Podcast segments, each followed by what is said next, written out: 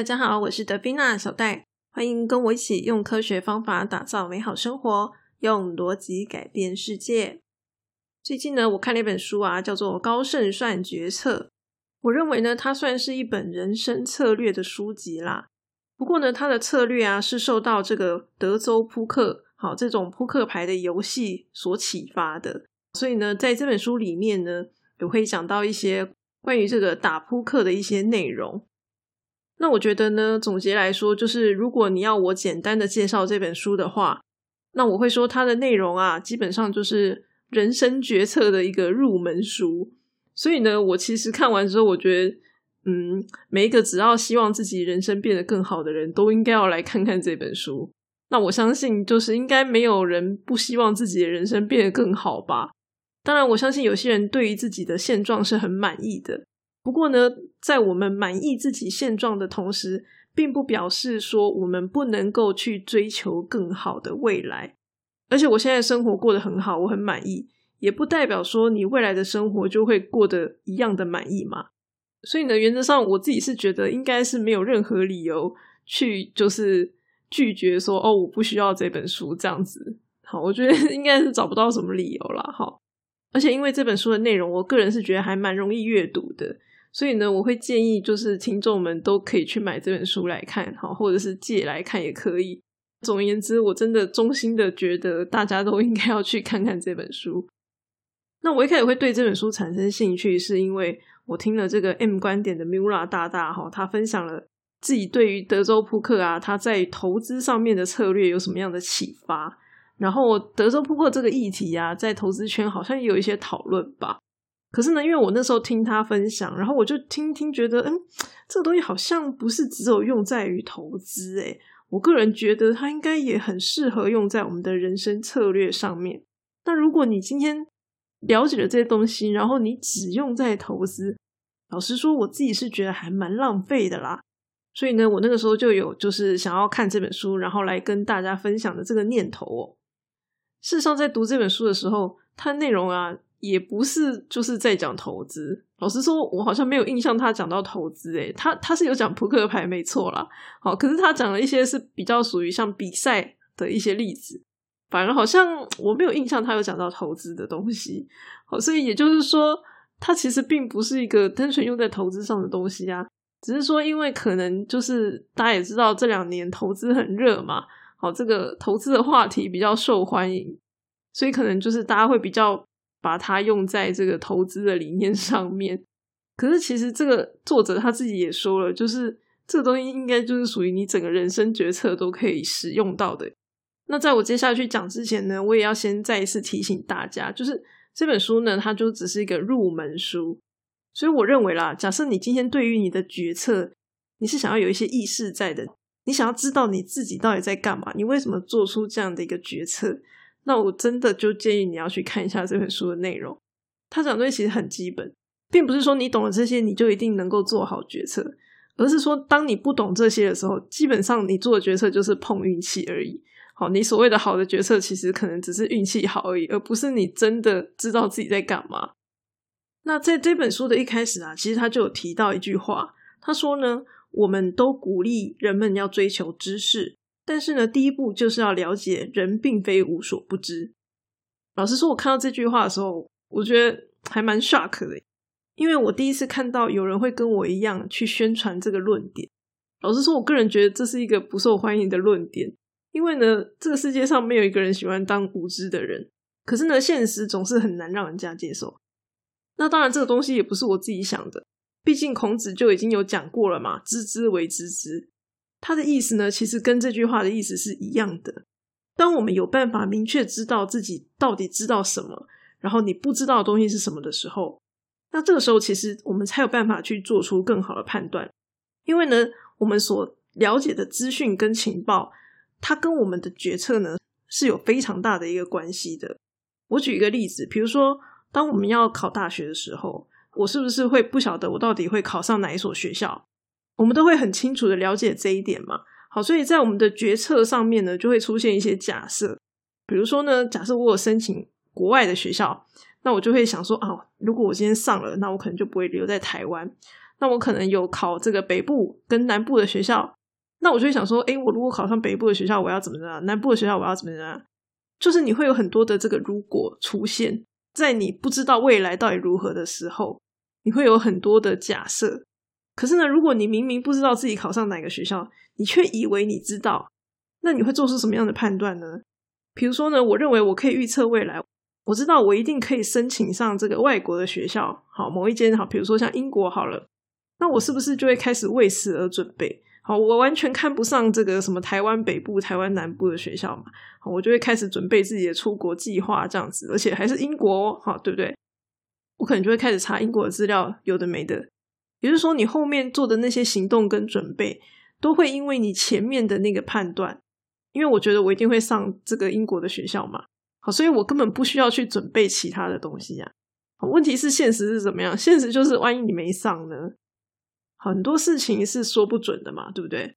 那我今天举这个考试的例子，可能大家都会觉得哦很好理解啊，所以呢，这个理论呢，大家都应该听得懂，好，大家都知道。可是实际上呢？大部分的时候，我们都会以为自己知道，好，可是其实可能是不知道的。就是大部分的事情，我们是没有那样子的一个自觉的。我们就是真的相信自己知道。我举一个例子，比如说呢，我跟我老公两个人，我认为我们夫妻俩的感情很好。这件事情是真的吗？事实上，在这个世界里，并没有任何一个工具可以去测量两个人之间的感情到底是如何。所以你注意到了吗？这件事情既然没有办法被测量，那我认为我们两个感情好，这个东西到底从何而来？它并不是一个既定的事实。好，什么叫做事实呢？事实就是，哎，我们两个人结婚了。好，结婚就是一个事实嘛。可是感情好这个东西，它并没有一个很明确的事实可以去定义它的。所以说，当我在判断我们两个人感情到底好不好的时候，其实我就会很谨慎，我会很谨慎的去审视他说，诶。我们现在的感情状态到底是不是好的？好，而且我知道这个东西是会随着时间的变化而改变的，所以我并不会说一年前我们两个人感情好，我就会理所当然的认为我们两个人感情好，我不会有一个这样子的预设的想法出现，因为我知道它不是一个可以直接透过任何证据去证明的一个东西，我们只能够透过一些其他的客观证据来间接证明它而已。比如说，我会说哦，我老公会帮我盖棉被啊，好，类似像这样子，它就是一个间接的证据，可是它并不会是一个唯一固定的答案。如果它是一个有固定答案的东西，那会变成什么情况呢？就会有点像是那个考试，然后可以被攻略的那样子的一个感觉。好，比如说，呃，你只要做五十件这个令人感动的事情，好，就代表你是爱他的。好，如果当你这样子定义的时候。那我是不是其实我不爱你，但是我为了要让你相信我爱你，所以呢，我就做五十件让你感动的事情。这件事情如果是可以被定义的，那它其实好像会有点危险哈，因为这样子等于是说别人就已经知道怎么样去破关的那个概念，因为它很难被定义，所以我们在看待这些事情的时候，我们才会很谨慎。然后呢，而且知道它的状态是一直不断的改变的，在这种情况之下，你就不会说。哦，我们两个已经结婚了，就好像拿到一个免死金牌这样子啊，所以我们之后不管做什么事情都不会去影响我们两个的婚姻感情，就不是这样子的嘛，哈，对不对？所以说感情它就是一个我们最容易觉得自己知道，但其实我们并不知道的一个东西。那从这个知之为知之的观点，其实就会延伸到另外一个信仰与信念的部分。比如说最近这几年啊，大家就会开始发现糖这个东西呢。会对我们的身体产生很大的负担。那因为这个原因，所以我们可能就会开始减少糖类的摄取嘛，对不对？那所以很多人就会开始说：“哦，我要喝无糖饮料。”这样子，这件事情是怎么样？这件事情是 OK，我知道糖这个东西不好。可是呢，如果我虽然知道这件事情，但是呢，我不相信，我不相信糖对我们的身体影响真的有这么大吗？应该还好吧。好，我如果这样想的话。那我是不是就不会去做减糖的这个动作？好，所以说其实我们的决策跟我们知道什么，还有我们相信什么是有非常大的一个关系的。可是呢，我其实一直以来我都很少听到别人去谈论他们的这个决策信念到底是什么。那大部分讲的都是那种事实的佐证嘛，也就是说比较偏向知识层面的东西。可是呢，很多东西它其实不一定有证据，好像我们刚刚讲到感情没有证据嘛，然后呢，它也没有所谓的对错。像前一阵子我听到有人在讨论安乐死，到底要不要安乐死？我认为这个算是选择的问题，而没有所谓的对错的问题。所以说，单纯的客观事实其实没有办法判断所有的事情。像我讲的这个感情，就是一个很好的例子嘛。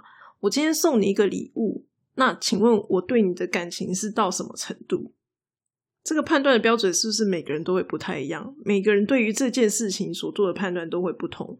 事实的部分都一样嘛？好，就是我送你礼物。好，可是呢，大家为什么会有不同的判断？那就是取决于每个人的信念是不同的。所以，为什么我在第二季三十集的时候，我会特别想要跟大家分享自己的信念，就是这个原因。因为呢，我很清楚自己的每一个选择到底我为什么会这样选，好，所以说我就会知道说，哦，我今天之所以做出这样的一个选择，那是因为我基于什么样的信念，好，什么样的信仰，所以我才做出这样的一个选择的。好，而且我为什么说这个频道叫做用逻辑改变世界？那是因为我觉得我就是一个彻底改造自己的人嘛。好，很多东西我以前不是这个样子的。但是呢，我就是透过我主观意识去选择我想要相信的信念是什么，然后呢，我所有的行为、我的做事都是遵循的这样子的一个信念，然后呢，去做出对应的行动。所以呢，我一直都认为信念这个东西是非常非常重要的。但是就是以前都没有听人家讲，就是这个东西很重要，可能因为大部分的人的信念都是别人灌输的吧。哦，可能比较少像我这样子，就是主动去选择我想要相信的东西。那所以呢，我很高兴，就是有看到一本书，然后就是有谈到这件事情，这样就是证明了我想的事情是对的。那我觉得呢，在未来世界里啊，因为就是 Google 很方便嘛，所以基本上我认为啦，就是大家取得事实的这个成本啊，其实是大幅的降低的。就是我今天想要知道什么事情。我可以透过 Google 的方式了解了蛮多，虽然可能不见得百分之百，可是呢，还是可以了解一部分嘛。至少呢，在网络上有很多的资源是大家可以去取用它的。所以说，如果啦，好，刚提到的，我们的决策跟我们的知识还有信念，好，有很大的关系。可是呢，知识就是呃事实嘛，很多东西是 Google 可以搜寻到的。好，所以呢，假设我们就把可以搜寻到的内容呢。就当做是大家的大脑好了。当大家能够看到的事实、哈知识都是相同的时候，这个时候呢，这个信念就会变得很关键了。好，因为它就会影响我们如何看待这些事实。所以说，这个信念的品质，其实我们必须要去留意的。好，因为它会对我们的决策有关键性的影响。那我这边呢，还想补充一点，在这个书里面也有提到的。人类的信任系统啊，并不是一个绝对值的概念，不会是百分之百相信，好，或是百分之百不相信。基本上啦，整个人类社会呢，是相信几率的存在的。好，因为呢，我们常常做一样的事情，却会有不同的结果嘛。好，所以我认为，基本上应该大家都知道，这个世界有所谓的几率。所以说明天会不会下雨这件事情，我很理所当然的能够接受，它不是百分之百会下雨，或是百分之百不会下雨嘛。好，所以说信念这个东西，它不会是非黑即白的。那当然，细节的话呢，大家就是可以去看这本书，它有更多关于这个部分的探讨。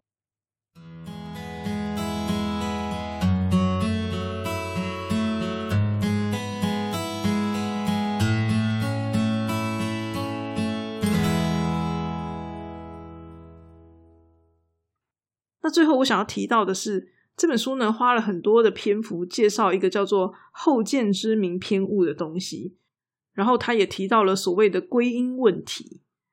什么叫做归因呢？就是通常我们会看到一个事情发生的结果嘛，所以呢，我们就会去想要推测它发生的原因到底是什么。我们去把这个结果归到某一个原因，这个叫做归因。那因为我在跟大家分享的这个逻辑，也是在谈因果关系嘛。所以基本上归因这个动作呢，跟我们谈的逻辑其实是息息相关的。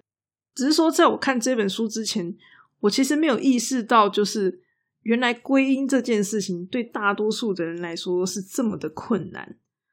就是我知道这件事情是必须要很谨慎去思考它的，就是当我们看到一个结果的时候，不能够很轻易随便的就去推论它的原因。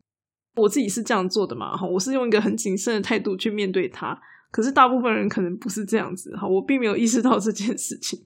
那为什么我们必须要很谨慎的去看待它？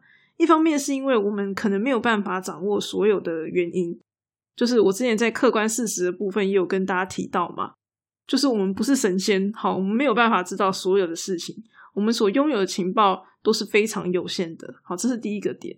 那另外一个点呢，就是有些事件它就是随机的嘛。所以，为什么我们不能够随随便便的去做出推论？不能够把归因这件事情就是随便找一个理由去搪塞哈，不能这样做哈，必须要很谨慎的看待它。那大部分的人是怎么样子呢？大部分的人看到一个结果，好就会去编造一个原因，好你也没有去仔细的验证这个原因到底是不是对的。但是呢，当他编造出来了之后呢，他就会相信这个原因是对的，因为我刚好提到嘛。这个因果就是我们的逻辑嘛，所以呢，当你看到这个果，然后你去随便的编造一个因，然后你就会去相信它，也就是说这个逻辑是错的，你就会记录一个错误的逻辑在脑袋里面，所以这件事情是有点可怕的。但是我之前没有特别留意到，就是可能有些人会有这样的一个问题，所以说如果大家希望自己逻辑可以好一点的话。那我觉得一个很基本的就是我们要去谨慎的看待归因这件事情。好，就是当你知道一件事情结果的时候，不要随随便便的就去找一个理由，然后认为这个就是它的原因。你宁可就是告诉自己我不知道，好，我不知道它为什么会发生，它的原因是什么，我不知道。你宁可就不要产生那个错误连接，然后也不要把一个错误的东西记在自己的脑子里。因为说句老实话，这本书有提到，就是人类有非常多的偏误。好，所谓的偏误就是人类天生的一些习性。那有非常多的习性呢，是会让我们产生错误归因的这样一个行为的。所以我并不是要叫大家说哦，去违反人性，去想办法克服自己的偏误，不是这样子的。因为你一定会有偏误，所以我们能够做的呢，就是我们要能够谨慎的去归因。在你还不确定的时候，你宁可就是不要去下那个定论。这样子的话呢，你就能够减少垃圾进入你的脑袋里面。好，其实很多时候啦，我们希望自己的理性思考变得越来越好的时候，我们做很多动作，其实是在防堵垃圾。好，不要去接收一些垃圾讯息进到自己的脑袋里。我讲垃圾讯息不是指那种娱乐的讯息哦，就是你今天知道说啊，这个就是垃圾，这个就只是开开玩笑而已，那这样是无所谓的。好怕就是怕在那种无意识的哈，不知不觉中进入你脑袋里的东西，这种东西最可怕，因为你没有检查过，大概是这样子。那么归因会怎么样影响我们的逻辑，然后影响我们如何看待这个世界呢？我就讲一个我的经验，曾经有一个朋友啊，他跟我抱怨，因为呢，他最近骑车经过某一条路的时候啊，就会停到三个红绿灯，所以那一阵子呢，他就会觉得自己运气实在是太差了，这样子。那我听到他这样讲啊，当我经过同样的那条路的时候呢，我就特别的留意了一下。结果我发现什么？我发现呐，诶，其实这个红绿灯的秒数啊都是固定的。所以说，如果你总是用相同的时速在骑车的话，那其实呢，你会遇到的红绿灯通常也是固定的。也就是说，你每一次有很高的几率就会在固定的红绿灯停下来。我就是在思考他的话的时候呢，发现这件事情的。所以说呢，这就是两种不一样的归因方式嘛。好，一个人觉得自己很背，他把他之所以会停红绿灯的这个原因归咎在自己很背上面。可是对我来说，我却觉得，哎，理所当然啊，因为你的时速就一样啊，啊，那个红绿灯的秒数也没有被调整嘛。好，在这种情况之下，不是理所当然就会遇到一样的红绿灯吗？那我们知道说，批判性思考，它就是要我们用客观的角度来看待这个世界嘛。所以说，当我在归因的时候，我也会用很客观的角度，尽量透过证据的方式来去做归因，而不会归因在一个毫无根据的这个感情上面。那我上一集的时候跟大家分享我的演讲嘛，然后我在演讲的时候呢，其实也有提到说这个外部归因跟内部归因的一个问题。大部分人遇到事情呀，直觉都会倾向外部归因，比如说都是别人的错啊之类的，好，或者是一种不理性的内部归因。啊，一切都是我不好这样子，我自己以前就会比较属于后者啦。哦，就是很负面这样子，然后觉得自己超烂超废，然后就觉得很糟糕，我为什么在这个世界 上这样子？目前就是非常的负面哈，因为不知道为什么哈，所以就把所有的一切理由呢都怪在自己的错上面这样子。可是其实不管哪一种，都是一种很不好的归因方式。所以我那时候举了一个例子是开车的例子，因为有一些人呢平常脾气还不错，可是呢开车的时候就会特别容易生气。那如果你问他说哦，为什么你开车的时候就很容易生气呢？那大部分人呢可能就会说哦，因为这个路况不好啊，哈，因为别人都乱开啊等等之类的。那么这些理由呢，其实都是属于外部归因嘛，好，因为别人怎么怎么样。那我也不是说这些人就没问题，只是说呢，这样子的一个归因方式，其实对你有任何的帮助跟好处吗？没有啊，因为你就是怪在别人身上嘛，对你是完全没有任何成长性可言的。好，所以说其实这个时候我们是可以去试着思考一件事情，说，诶，我今天很生气，我开车然后遇到一些状况，我很生气，那我为什么会这么生气？我到底在想什么？所以我很生气。我试着去解答这些问题。那当你有办法解答这件事情的时候，你可能就会发现说：“哦，原来我开车之所以会很生气，是因为呢，我不喜欢失去控制感。好，因为其实开车呢，会给人一种嗯，我一切都能掌握的那种控制感觉。所以呢，当我们被打断的时候呢，是很容易生气的。”那当我理解说，哎，原来我之所以生气的原因，是因为我失去了控制感，所以我觉得很生气。那我就可以问自己嘛，好，我需要为了这件事情而生气吗？诶，好像不见得需要嘛，好，是不是？所以说，当我下一次遇到相同的情形的时候，我一样是在开车，我一样遇到很鸟的事情，但是呢，我可能就不会那么生气了，因为我已经知道我为什么会生气了。那我可以选择不要。那当然，有些人也许会选择要了，好，那就是个人的选择。但是重点是说，如果我们今天有去做一个内部归因的动作，我们其实是可以透过这样的一个方式，然后更好的了解我们自己到底在想什么。而且，当你理解自己之后，你就可以去引导自己，哈，去成为到底你想要成为什么样的一个人。那这本书的内容呢，除了我上面讲的这些东西之外啊。他还有分享到，比如说，呃，如何透过团体的力量来提升自己的决策能力，好，或者是呢，如何处理感情对决策的影响等等。我觉得内容都是蛮棒的，所以我真心建议就是大家可以去看看。那我上一集也有提到，说我之所以想要分享演讲，也是因为看了这本书嘛。所以呢，经过这两集的分享之后呢，我觉得我可能接下来就会做第三季的内容。那大家可能会想问说，嗯，到底第一季跟第二季，然后第三季差在哪里？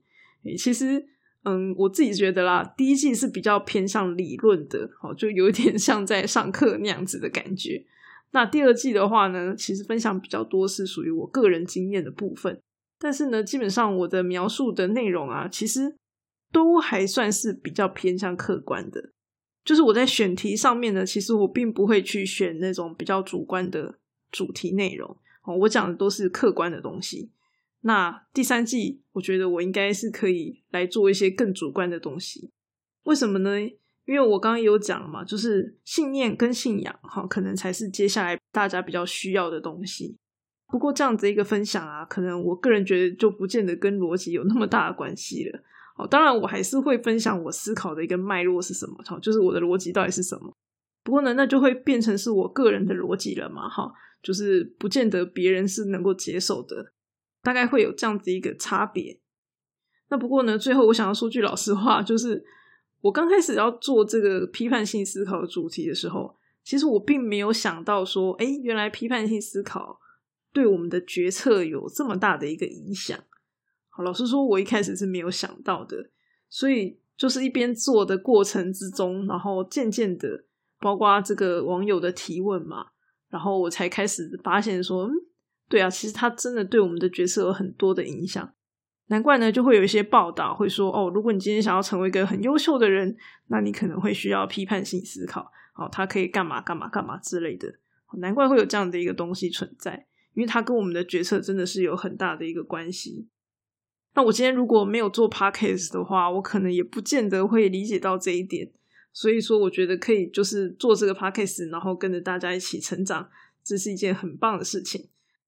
那么，所以我希望在第三季的时候呢，我的主题的内容可以更朝着这个方向去前进。也希望大家可以继续支持我的频道啦。如果你觉得小戴的频道对你有帮助的话，欢迎把我的频道推荐给你的朋友哦。今天的分享就先到这里啦，我们下次再见。